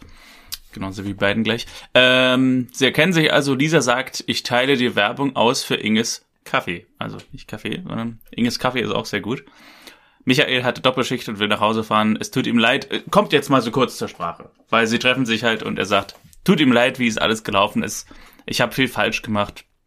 Lisa hat, Lisa sagt, sie hat auch überreagiert. Sie konnte nicht damit umgehen, dass er sich nicht scheiden lassen will. Michael sagt, sie hätte wissen müssen, dass ihre Befürchtung unberechtigt ist denn er hat die Scheidung eingereicht vor drei Wochen. Jetzt, wo sie wissen, dass das alles ein Missverständnis war, können wir es doch noch mal miteinander probieren. Es wäre doch blöd, wenn es zu Ende ist. Und Lisa fragt, wieso wäre es blöd? Marlene, äh, Marlene, äh, Michael sagt, ja, weil es schrecklich ist ohne dich. Ich vermisse dich und ich liebe dich. Und Lisa sagt, ich habe dich auch vermisst. Sie umarmen sich für eine zufällige Begegnung auf der Straße ist es tatsächlich, also passiert hier ja sehr viel. Es, es ja. ist, haben sie sehr viel hingekriegt. Also, ja. wenn ich mich mal zufällig mit einem Ex-Partner, einer Ex-Partnerin auf der Straße treffen würde und wir würden am Ende dieser zufälligen Begegnung wieder zusammen sein, ich würde erstaunt sein. Wahnsinn. Ja, wir können sagen, so 60, 90 Sekunden, vor allem wirklich kein Inhalt, der nicht möglich wäre, in anderer Form zu besprechen, wo man sagt, ey, nur das weiß, war ein Missverständnis, ich habe mich seit Ja. drei Wochen getrennt. Also, wenn es ihm so wichtig war, stellt sich die Frage, warum hat er das nicht nochmal per SMS oder so Kontakt aufgenommen und genau diesen Inhalt geschildert? Es wirkt fast eher so, ach, jetzt kommt die vorbei, ach, ich erzähle nochmal kurz, dass ich seit drei Wochen getrennt bin. Passt ja dazu, Also, dass Christian meinte, es ist jede Woche eine neue mit ihm. Genau, Also- deswegen, ähm, Wir haben halt gesehen, wie er ihr eine SMS geschrieben hat, von wegen, ruf mich bitte an, ich möchte mit dir reden, und sie wollte nicht. Aber dennoch ist es halt witzig, dass man hier in dieser kurzen Begegnung sagt, wollen wir es nicht, also, dass man sofort die ganze Geschichte löst. Dass man nicht sagt, hey, ist doof gelaufen, war alles ein Missverständnis, übrigens in drei Wochen bin ich geschieden, wollen wir uns mal wieder treffen oder so. Und dann bei diesem Treffen vielleicht merkt, okay, es passiert vielleicht doch dann, dass wir wieder zusammenkommen. Aber dass man halt wirklich in dieser einen Minute seine gesamte seine gesamten Probleme aufarbeitet. Ja, Respekt. Also nur zu beneiden. ja. Ja, Michael lädt sie dann ein, mitzukommen, äh, was er eigentlich nur bedeuten kann. Er will ja eigentlich nur nach Hause ins Bett und er lädt sie ein, mitzukommen. Kann ja eigentlich nur bedeuten, komm bitte mit mir zu Hause ins Bett. Also was anderes kann das ja nicht bedeuten. Aber sie meint, sie muss diese Flyer verteilen und Michael nimmt die Flyer an sich und halt macht eine Dreifachschicht und Ich wollte gerade sagen, genau, die Doppelschicht ist vergessen. ja, Verteilt, fleißig und motiviert. am nächsten Morgen werden die Leute sich fragen, warum er nicht geschlafen hat und äh, jetzt in der Arzt in, im Krankenhaus nicht konzentriert ist. Naja, ich musste gestern Flyer verteilen. Ja, oder ihm wird, ihm wird noch eine OP-Unterlage. Können Sie bitte aufhören, mir diese OP-Unterlagen zu geben? Ich hatte, oh, Entschuldigung, ich hatte gerade eine äh, äh, lange Flyerschicht und dann kommt er aber wieder mit der zusammen. genau. Vielleicht hat er nur eine vierte Schicht, dann mit dieser zu Hause. Maria kommt in die Klinik zu Julian. Die Schwester sagt, er macht tolle Fortschritte. Julian kann bald hier raus. Und seine Mutter hat ihm Motorradsportmagazin mitgebracht. Und während sie darüber reden, fängt Julian an, irgendwelche Motorradbegriffe aphatisch vor sich hinzureden. Einfach nur irgendwie völlig wild. Und Maria wird sehr aufgeregt, drückt den Knopf, den Notknopf, und trifft dann draußen im Flur Dr. Teichert und Dr. Kleist. Christian und die Mutter müssen draußen bleiben. Und hier habe ich mir aufgeschrieben, ein Hauch von Kunst sehen wir hier. Tatsächlich in Filmkunst. Weil der Alarm, den sie gedrückt hat, der tönt in einem regelmäßigen Abstand von, sagen wir mal, fünf Sekunden. Und ist in der ganzen Szene zu hören. Und dann endet die Szene und wir sehen Bilder von Eisenach. Und trotzdem hören wir immer wieder diesen, diesen, dieses Intervall des Alarms. Und das fand ich so ganz cool, weil es soll ja wahrscheinlich signalisieren, dass die Jetzt wird's richtig heftig. ja, ja, und, und, und die Welt draußen macht eben so weiter wie immer. Mhm. Und du selbst hast aber das Problem, das nicht aus deinem Kopf rausgeht, auch wenn du auf schöne Landschaften guckst. Okay, so. ja. Das äh, war ganz schön. Und ähm, dann geht der Alarm aus. Auch eine interessante, ähm, interessante no ja, Note. Also der Alarm Mhm. geht aus. Teichert kommt aus dem Zimmer mit finsterer Miene und Maria fragt, und ist alles wieder gut? Teichert sagt, es tut ihm leid, er hat alles getan, was sie tun konnten. Und Maria sagt, ja, dann müsste er also nochmal operieren, oder was? Nein, meint Teichert, es gab eine spontane Massenblutung, da kann man nichts machen. Und sie gehen rein und er hängt noch an Maschinen. Ähm, und Maria sagt, er atmet doch noch, wie können Sie sagen, er ist tot? Und Christian sagt, er ist eindeutig hirntot. Und Maria ist erstaunt oder verwundert und sagt, seine Hand ist warm. Und der Junge schläft doch nur. Und Stefan, der Vater, kommt dann auch rein und fragt, was ist? Und Maria sagt ihm, er ist tot. Und Vater, der Vater hat dieselbe Reaktion und sagt, er atmet doch, die Maschine zeigt Herzschlag an, äh, spricht ihn auch an, Julian, wach auf, mach doch kein Theater. Und Christian erklärt, er ist nur noch am Beatmungsgerät angeschlossen, er ist hirntot. Wir haben alles versucht. Er war doch äh, putzmunter, wir wollten nach Schottland zum Angeln, meint Stefan. Er hat auch Zeltausrüstung schon gekauft. Und Christian sagt, er weiß das alles, aber bei so einer Spontanblutung sind sie machtlos. Äh, Teichert ruft dann äh, Christian zu sich und der entschuldigt sich und geht. Äh, Teichert sagt, der Junge hat einen Organspendeausweis, aber ohne Zustimmung der Eltern können wir trotzdem nichts machen. Christian sagt, das kann man vergessen, die Eltern sind total im Schock, die haben ihr eigen, einziges Kind verloren. Und Teichert sagt, ein Team aus Wien wartet auf das Okay, Eile ist geboten, wenn wir ein anderes Leben retten wollen. Und Christian sieht zu, was er machen kann. Ist es das erste Mal in der Serie, dass wir sehen, dass eine Figur stirbt? Also eine Figur, die Patient ist in einer Folge. Wir haben ja Susanne Kleist sterben sehen und auch ähm, ähm, die Mutter von Clara. Mhm. Aber das war abseits der, der, der, des Geschehens so. Das war ein Anruf, sie ist tot. Aber dass wir wirklich jemanden sehen, der am Anfang quick lebendig ist, dann irgendwie ein medizinisches Problem hat und dann ums Leben kommt, ja. ist mir, glaube ich, nicht im Sinn. Voll. Also es ist wirklich eine, eine komplette Wendung der Dramaturgie. Das, äh, wir hatten ja jetzt am, äh, am Anfang sozusagen über die Aufnahmebedingungen gesprochen und nicht über ähm, darüber, wie wir die Folge fanden, aber das muss ich wirklich sehr lobend erwähnen, dass es sozusagen wirklich einen dramatischen negativen Ausgang hier hat, ist so einfach auch realistischer und ähm, und mit dem Konflikt, der jetzt entsteht, kommt wirklich eine ganz andere Note noch in die Folge. Es ist halt auch ähm, bitter, sage ich mal. Es ist immer so ein blödes Wort, was ich ungern verwende, aber es ist so, so bitter, dass, dass, dass sie am Anfang so optimistisch waren. Und mm, Christian hat ja. wirklich gesagt, ja, es wird schon irgendwie, es war komplizierter als wir dachten, aber ihr Junge ist stark und so. Ja, das stimmt. Und äh, das, das kennen wir ja auch alles aus anderen Folgen und in anderen Folgen läuft es dann immer anders ab und diesmal eben nicht. So. Das stimmt es gab einen Zeitsprung und Christian hat mit den Eltern gesprochen. Sie stehen vor der Klinik. Also Christian hat ihnen gesagt, dass er einen Organspendeausweis hat. Und vor allem der Vater ist total entsetzt. Organe entnehmen, der Junge lebt doch noch. Äh, Christian sagt, er hat einen Spendeausweis und es ist sein Wunsch, anderen zu helfen. Des Vaters Wunsch ist es aber, dass der Sohn lebt und er atmet und sein Herz schlägt und er wird wieder aufwachen. Und deswegen wird er nicht zulassen, dass sie ihm bei lebendigem Leib die Organe rausreißen. Christian erwidert, noch verstehen sie es nicht, aber ihr Sohn ist hirntot. Es sind nur Beatmungsgeräte, die sie, die ihn am Leben halten. Und ähm, er ist nur an den Beatmungsgeräten, weil, Punkt, Punkt, Punkt. Und Stefan, der Vater, ergänzt, weil sie ihn frisch halten wollen. Sie haben ihn wie ein Hummer auf Eis gelegt. Aber er wird nicht zulassen, dass die Maschinen abgeschaltet werden. Er wendet sich an Maria. Sag du doch auch mal was. Man erlebt das doch dauernd, dass die Kranken wieder aufwachen. Manchmal erst nach Jahren. Maria, die sehr ruhig gewesen ist in der Szene, sagt nun bitte Stefan, er hat es doch so gewollt. Er hat den Ausweis selbst ausgefüllt. Aber dem Vater ist das egal. Er ist, er ist sein Vater, er bestimmt, was mit ihm gemacht wird. Und er wird nicht zulassen, dass sie ihn umbringen und stürmt davon.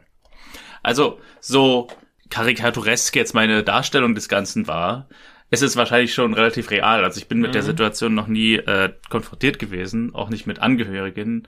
Aber es fällt wahrscheinlich wirklich sehr schwer zu akzeptieren, dass jemand gestorben ist, der da liegt und atmet und der warme Hände hat und da kann man nicht einfach sagen, ja, nimm doch das Herz. So.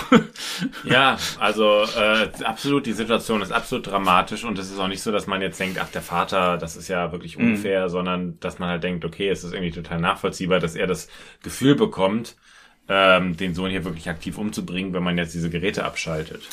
Ich bin ja auch generell organspendemäßig, ähm, ich finde das auch gruselig. Also ich konnte mich nie dazu durchringen, äh, selber mal irgendwie was auszufüllen in der Richtung, weil ich die Vorstellung selber gruselig finde, dass wenn ich da irgendwo noch halb am Leben, eben dann so tot oder wie auch immer bin, dass dann irgendwer mich aufschneidet und meine Lunge rausnimmt oder so. Das finde ich irgendwie sehr unangenehm. Gruselig finde ich die Vorstellung auch. Ich habe aber trotzdem Ausweis, weil äh, wenn man mal so das Schicksal mitbekommt von Leuten, die mhm. ähm, seit Jahren darauf warten ähm, und hoffen und bei denen, die, die wissen, dass die Zeit abläuft, wo ich so denke, ja, dann mhm. äh, notfalls da das, das glaube ich nochmal wirklich ein Drama, wenn die das erleben. Deswegen, ich habe einen und mhm. ja. Also wer es, wer es, wer unentschlossen ist, der sollte es tun, wenn er es mit seinem Gewissen vereinbaren kann oder mit seinem, mit seinem persönlichen Gefühl. Also es gibt wahrscheinlich, wenn man Angst hat oder so, gibt's Gründe, das nicht zu tun, aber sonst sollte man es nicht machen. Ist das denn Fazit? Also ich würde sagen, alle sollen das auf jeden Fall so entscheiden, wie, wie sie es für richtig halten. Ich glaube, was auf jeden Fall, glaube ich, gut ist, ist sich mal kurz darüber zu informieren. Mhm. Christian kommt mit dem Auto zu Johannes und sagt, er braucht ihn ganz dringend. Das ist jetzt hier, glaube ich, auch wieder äh, vor der Apotheke. Also Johannes schafft es einfach nicht zur Apotheke. ist eigentlich lustig, weil Johannes schafft es nicht zur Apotheke und gleichzeitig hilft er immer Inge, die irgendwie auch immer was vergisst oder irgendwelche Lebensmittel oder irgendwelche Küchenutensilien. Äh Aber eigentlich bedeutet das ja eigentlich nur eins, nämlich wir brauchen Klaus zurück. Klaus muss die Apotheke übernehmen. stimmt. Und äh, Johannes muss in Rente gehen und muss Inge helfen. Ja, stimmt. Christian erzählt Julian, äh, Christian erzählt Johannes, dass Julian gestorben ist und dass er einen Organspendeausweis hat, aber die Eltern dagegen sind und Johannes ist der Einzige, der sie überzeugen könnte.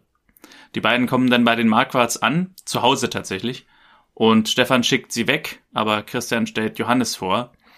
Und der hat vor einem halben Jahr ein neues Herz bekommen, sagt Christian. Und geht und sagt, ja, ich warte unten.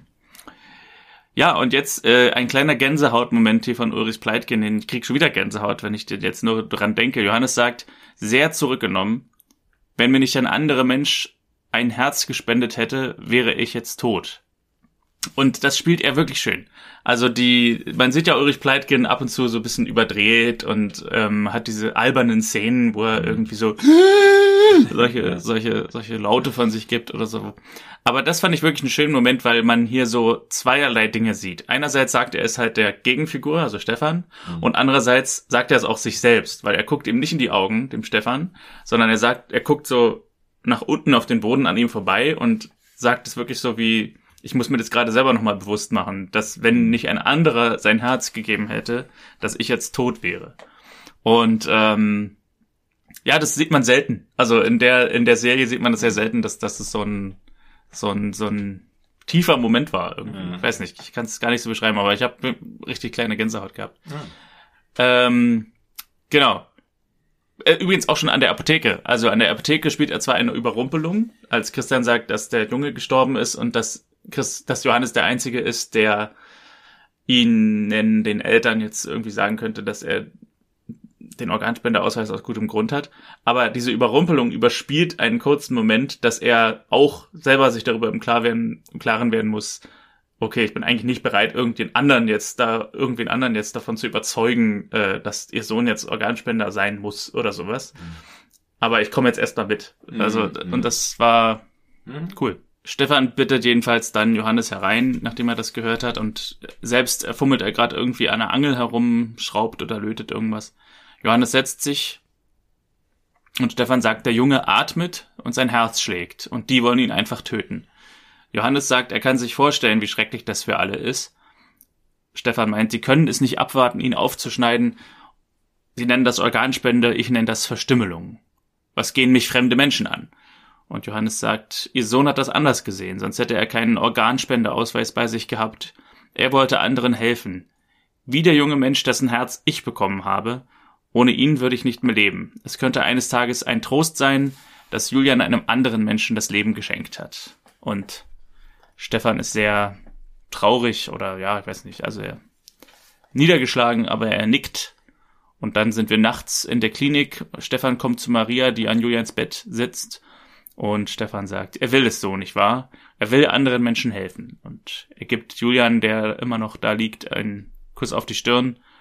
Das ist ein guter Junge, sagt Stefan. Und Christian nickt, teuchert zu, greift Johannes nochmal so kumpel, kumpel, kumpelhaft an die Schulter, dass er das hingekriegt hat und geht. Und auch Johannes hat Tränen in den Augen. Nachts noch, also in derselben Nacht, kommen Johannes und Christian dann sehr schweigsam wieder nach Hause. Christian will vielleicht irgendwas sagen, er setzt so an, aber Johannes sagt, komm, gehen wir rein. Und sie kommen rein und drinnen spielen Clara und Inge noch Mensch, ärgere dich nicht. Und Clara ist ganz erfreut, dass sie jetzt zu Hause sind, möchte gerne spielen und Christian meint, ja, heute, heute spielen wir so viel, wie du willst. Und Inge fragt, ob sie gegessen haben. Beide verneinen. Johannes sagt, nee, kein Hunger. Inge hat gehört, was passiert ist. Die armen Marquards, sagt sie, es ist schrecklich. Und Christian wechselt das Thema, fragt, wie es im Café lief. Und Inge sagt, ab 12 Uhr, da haben sich die Gäste die Klinke in die Hand gegeben. Sie hat keine Ahnung, was da passiert ist. Und Clara fragt, ob sie es denn jetzt sagen darf. Und Johannes nickt. Clara sagt, wir haben super tolle Flyer verteilt und holt einen davon hervor. Und Inge fragt, ihr habt Werbung gemacht für mich? Wie seid ihr darauf gekommen? Ja, so macht man das heute, sagt Johannes. Es ist modernes Marketing. Christian kommentiert den Flyer, sieht ihn ja jetzt auch zum ersten Mal und sagt, der sieht wirklich toll aus, ist eine super Alternative, sagt er zu Lisa, falls du mal keine Lust mehr hast auf Kunstgeschichtsstudium. Und Lisa antwortet, naja, erstmal will sie jetzt erstmal eh bei Inge im Café helfen und Christian horcht auf. Er sieht seine Tochter wahrscheinlich schon irgendwie kellnern den Rest des Lebens. Und ähm, was ein respektierter Beruf ist, möchte ich äh, anmerken, Kellnern. Also wenn du wirklich einen richtigen Kellner hast, der was gelernt hat, immer wieder toll. Absolut, sozusagen, es ist halt eher deutet sozusagen darauf hin, was das Christian Plan für seine Tochter hat. Ganz klar im Kopf, ne? Ja. Und Inge meint, sie schafft es ohne weitere, und ich glaube, Lisa meint, ne, ich weiß nicht, Inge schafft es ohne weitere Arbeitskraft nicht. Was ist denn mit dem Studium, meint Christian? Das schaffst du doch gar nicht, äh, beides gemeinsam. Und Lisa meint, doch, das schafft sie. Sie wollte sich eh einen Job neben der Uni suchen. Es klingelt an der Tür und Lisa sagt, das ist für mich. Christian geht hinterher, meint, was ist um diese Zeit? Und erwischt Lisa und Michael knutschend im Treppenhaus. Christian fragt, habe ich da was nicht mitbekommen? Und Lisa sagt, naja, unsere Versöhnung ist ja noch ganz frisch. Aber Michael ist in ein paar Wochen geschieden. Michael sagt, ja, das ist alles ziemlich blöd gelaufen, aber wir haben uns dazu entschlossen, es nochmal zu versuchen. Christian sagt, progressiv, gut, wir wollen nur, dass du glücklich bist. Und zu Michael, wenn du ihr nochmal wehtust, dann kriegst du es mit mir zu tun. Johannes kommt dazu und sagt, und mit mir. Und Clara kommt dazu und sagt, und mit mir. Inge kommt dazu und sagt, ja, die Familie kann ganz schön Angst machen. Aber dann herzlich willkommen in der Familie. Da ähm, würde ich jetzt noch nicht kurz den Abspann machen, weil da ja noch sehr viel drin war, über das man reden kann. Also einerseits die, ähm, die das Eingeständnis des Vaters, dass er dann eben zulässt, dass der Sohn das Organ spendet. Eben die ganze Szene fand ich ganz schön mit Johannes, der eben da, wie gesagt, ähm, sich auch selber eingesteht, dass er wahrscheinlich gestorben wäre, hätte es keinen keinen Spender gegeben. Und dann aber auch den Moment, als die beiden nachts zurück zur Klinik kommen, äh, nachts zurück nach Hause kommen von der Klinik, Johannes und Christa. Sie haben ordentlich was erlebt und so weiter und sie gehen rein und da ist dann aber Clara, die eben, deren Welt ist es momentan, Brettspiele zu spielen. Mhm. So. Und sie müssen umschalten auf diese Realität und ähm, es ist nicht nur schlecht. Also es ist nicht so, dass sie sagen, ich habe keinen Nerv dafür, sondern ja, irgendwie, Mensch, ärgere dich nicht spielen, ist jetzt nach der ganzen Aufregung vielleicht auch ganz schön. So. Und es gibt also zwei Sachen, äh, fangen wir auf. Das erste ist, es ist sozusagen so ein ähm, ähm, es gibt manchmal so dieses, dass man sowas Schlimmes erlebt und das überhaupt nicht irgendwie dazu führt, dass man die Nerven verliert und sagt, jetzt hör doch auf mit deinem blöden Spiel, sondern es gibt auch so eine andere Form von, hey, ich, also ich habe das auch so ein bisschen erlebt als wertschätzend, wie schön, dass ich sozusagen meine Tochter hier mhm. habe mhm. und ähm, die darf jetzt heute ist alles erlaubt. So äh, Hauptsache, wir sind irgendwie beieinander, weil wir wissen auch, wie es ist, wenn nicht alle beieinander sind. Und da habe ich manchmal das Gefühl, es gibt ja manchmal, dass es eine ganz besondere Solidarität oder Mitgefühl füreinander gibt oder eine besondere Gruppendynamik auch, die aus so blöden oder schlimmen Erlebnissen entsteht steht. Und das hatte ich hier sozusagen das Gefühl, dass das sozusagen der Hintergrund ist. Und ich würde für diese gesamte Szene ja gerne einen kleinen äh, Sonderpreis, und zwar wirklich positiv unironisch, an Inge äh, vergeben wollen, weil sie ja sozusagen sowohl fragt, ähm, habt ihr gegessen und äh, äh kümmert sich sozusagen und sagt dann aber auch klar, ich habe es erfahren, was passiert ist. Und auch später diese Situation, als alle sagen, ähm, die, die ist nämlich eigentlich gar nicht so leicht aufzulösen, als sie im Treppenhaus stehen und dann sagen, du kriegst es mit mir zu tun und so. Und das alle erwähnen, das ist, stell dir mal vor, drei Leute sagen zu dir, du kriegst mit mir zu tun, wenn dir nochmal wehtust. Das ist gar nicht so leicht, darauf eine Formulierung zu wählen, die für, für, für Michael das oder für alle in dem Kontext was zu sagen, was klar macht, ich akzeptiere das, was ihr sagt, aber wir gehen darauf freundschaftlich ein. Und sie löst diese Situation mm. perfekt auf, mm. dass man sagt, diese Familie kann einem ganz schön Angst machen, herzlich willkommen. Das ist wirklich genau den Satz, den es in diesem Moment braucht. Von daher kriegt sie ja. einen kleinen Sonderpreis für mich. Genau. Ich, alles weitere würde ich dann im Fazit sagen. Also für diejenigen, die mich immer wieder ermahnt haben, bitte in Zukunft nicht auf diese Abmoderation zu verzichten. Wir sehen den Abspann.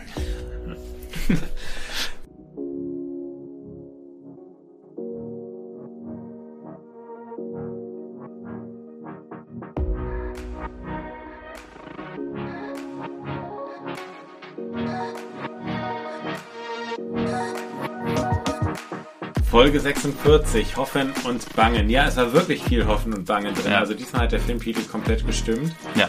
Und ähm, wir haben vorher nicht drüber gesprochen, was so unser Feedback zur Folge ist. Umso mehr möchten wir gerne wissen, wie ist deins? Ja, also ich finde, ich habe ja am Anfang von Staffel 4, Staffel 4 sehr gelobt für drei oder ja, ich glaube, es waren drei Folgen am Stück, die mir sehr gut gefallen haben.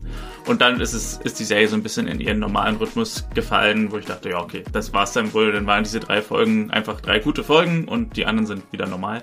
Und das war wieder eine Staffel 4 Folge, wo ich sagen würde, das war so die Form, die ich am Anfang der Staffel gedacht habe, dass die ganze Staffel wird.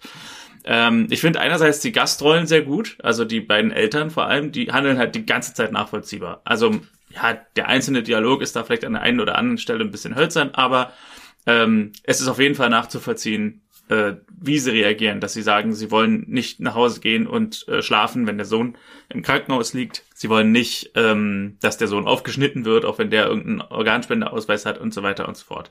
Das ist alles nachvollziehbar. Selbst diese Extremreaktion des Vaters, dass er da so austickt und so.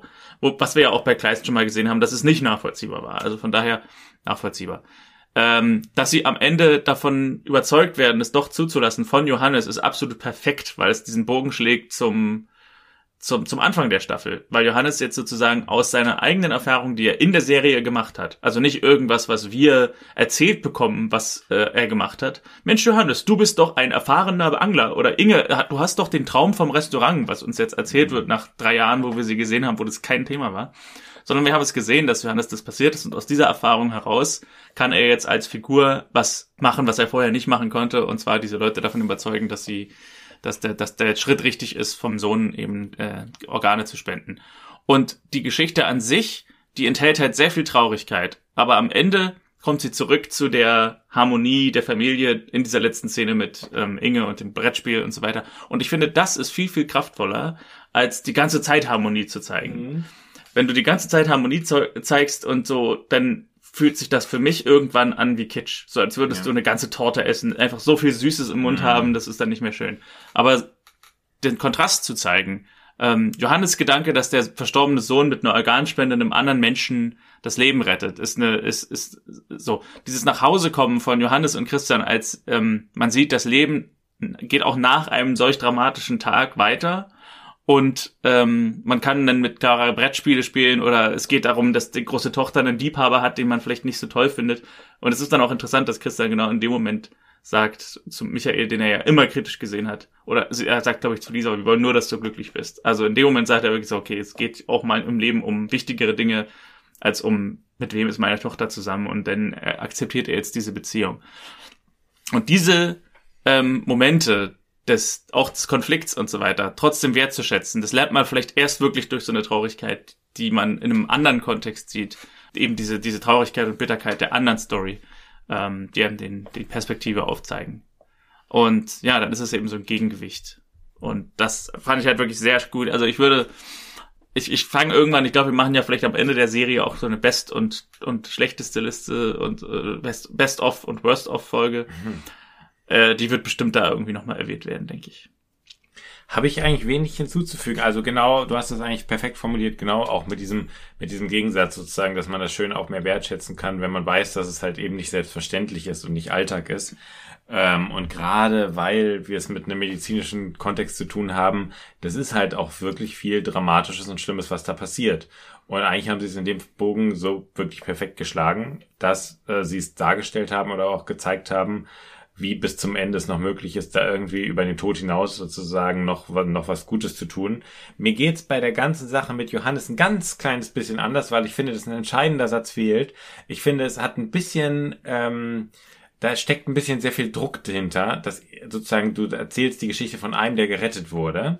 Und ich hätte es gut gefunden, wenn er dir noch gesagt hätte, sie müssen es für sich akzeptieren und sie müssen damit einverstanden sein. Ich möchte ihnen nur meine Geschichte erzählen oder sowas. Ähm, mhm. Ähm, deswegen ist es mir ein ganz kleines bisschen zu viel äh, Druck, der da erzeugt wird. Ansonsten stimme ich dir komplett zu, würde ich auch sagen, ähm, äh, eine der, der, der besten Folgen, weil es halt wirklich den gewöhnlichen Plot etwas anreichert mit einer äh, spannenden Frage, Gutes tun und äh, ja, mit, mit, mit der Dramatik, die dahinter, dahinter steckt und dem Schmerz. Es gibt übrigens eine ganz interessante ähm, Star Trek-Folge, Star Trek The Next Generation, die heißt Auf schmalem Grad, äh, wo genau das äh, so ein bisschen zur Sprache kommt. Da geht es im Grunde darum, ganz vereinfacht gesagt, äh, sie haben einen verletzten Außerirdischen an Bord, der mit der Spende eines anderen Außerirdischen, der auch an Bord ist, einer Blutspende gerettet werden kann. Aber diese beiden Völker sind extrem verfeindet und dieser äh, Worf, der zu unserer Crew gehört, also zu den durchgehenden Rollen, der weigert sich, diese Blutspende zu machen. Und am Ende ist es halt wirklich so, dass äh, es ein ganz, ganz tolles Gespräch gibt zwischen dem Captain und Worf, der, wo der Captain sagt, ich möchte Ihnen das nicht befehlen, aber ich möchte Ihnen sagen, also sie führen ein Gespräch darüber, was das alles bedeutet, auch emotional und ethisch und so weiter. Und am Ende entscheidet sich Worf dagegen, es zu machen. Und ähm, äh, das ist halt irgendwie in der Hinsicht cool, weil es, ähm, weil es dann eben wirklich so zeigt, okay, hier ist jemand, der, der wirklich nicht über seinen Schatten springen kann. Mhm, okay. Und, ähm, und am Ende dieser Szene ist es dann wirklich auch so, dass der Captain eben in der, ähm, in der Krankenstation anruft und sagt, ich habe mit Worf nochmal gesprochen, er wird es nicht machen. Und dann sagt der, die Doktorin, das ist auch nicht nötig, der Patient ist gestorben. Also es wird sozusagen auf, auf die Spitze getrieben mit diesem, mit diesem, ähm, ja, mit dem Drama oder mit der Bitterkeit, so, ja. Okay. Naja, äh, auf schmalem Grad. Auf Netflix Star Trek The Next Generation. Hast du trotz allem, dass wir viel Lob dafür hatten für diese Folge, auch einen Sushi Lushi Dahlmann gefunden? Wo sind wir denn eigentlich hier? Warum, äh, was darf man überhaupt noch in Deutschland sagen? Ja, den, den habe ich. Und zwar ist es so, ich habe auch ein bisschen überlegt, ob das, ob man den, es ist kein Nebensatz oder sowas, aber er geht für mich an den Herrn Teuchert. Mhm. Heißt der Teuchert oder Teichert? Teichert, glaub ich, ja. Er geht für mich an den Herrn Nicht wie der Teichert. ehemalige Unionsspieler. Ja, deswegen ich wahrscheinlich, genau. Äh, er geht für mich an den Herrn Teichert. Und zwar, ähm, vielleicht ist es ein bisschen gemein oder ein bisschen, ein bisschen ungerechtfertigt, aber ich finde, dass die Art, wie der Vater vom Tod des Sohnes erfährt, Mhm. ähm, nicht gut. Und ich finde, das müsste man verhindern. Also wenn jemand ins Krankenhaus geht und ans Bett seines Sohnes geht und dann so guckt, was ist mit ihm? Er ist tot.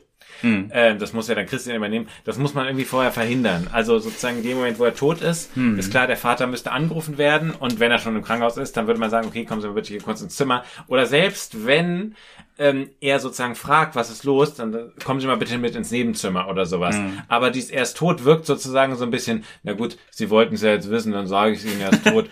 ähm, sonst hätten wir es jetzt noch geheim gehalten, Maschinen laufen ja auch noch. So, und das äh, finde ich so ein bisschen, das, das, also ich finde, dass der, der, der Vater, wie er es erfährt, Ja. das hat auch was Unrealistisches. Deswegen, dass er es so lange nicht akzeptieren kann, hat auch, glaube ich, mit dem Setting davon, Hm. damit zu tun, wie er es erfährt.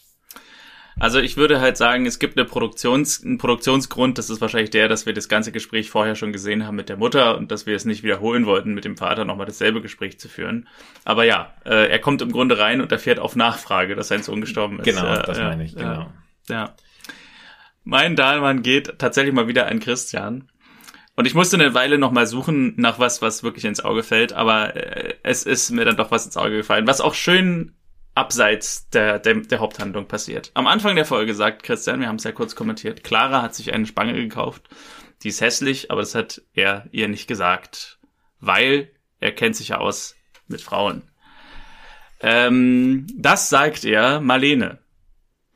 Was ist Marlene in erster Hinsicht? Eine Frau? Eine Frau.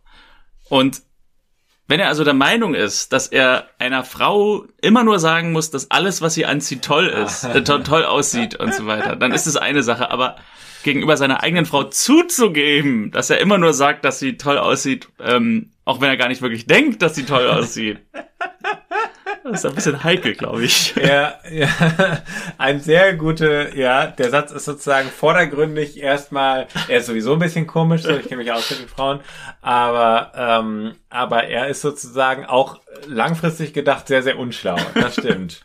Das stimmt. Ich habe einen Kumpel, mit dem ich Podcasts mache ähm, und dem ich immer sage, dass seine Stimme toll ist. Äh, weiß, ich weiß ja, wie Leute drauf sind, die, mit denen ich Podcasts mache. Also, ja, stimmt. Ja, Ähm, so ist das. Die nächste Folge von Familie Dr. Kleist heißt Der Zirkus. Johannes wurde am Herzen operiert, haben wir ja schon gesehen. Er fragt sich, ob er nach der OP womöglich ein anderer Mensch ist. Wenig später lernt er den kleinen Marcel kennen, dessen Vater verunglückt ist. Irrtümlicherweise denkt er, in Marcels Vater seinen Organspender gefunden zu haben. Da kann jetzt eine Menge draus passieren, dass er irgendwie eine spezielle Bindung zu dem Sohn aufbaut oder dass er sich dem gegenüber verantwortlich fühlt. Also mir erklärt sich das auch noch nicht so ganz, was bedeutet, äh, ich denke Mhm. darüber nach, ob ich ein anderer Mensch geworden bin, aber äh, finde ich klingt jetzt nicht ganz uninteressant. Ja, ja, wir werden sehen. Ist das eigentlich was, was man rausfinden kann, wer der Spender war? Oder wer die Angehörigen sind? Das ist wahrscheinlich so ähnlich geheim wie, Ich glaube auch, dass man es nicht weiß. wie Aber bei Samenspende oder so, ne? Bei so Vaterschafts. nicht. Ich weiß es nicht. Ja. Na gut. Dann bleiben wir bleiben, Neugierig. bleiben wir neugierig und bleiben unwissend. Und äh, ja, sehen uns dann beim nächsten Mal vielleicht wieder, aber dann vielleicht auch wieder online, wer weiß. Aber manchmal überraschst du mich ja auch und tauchst wieder auf.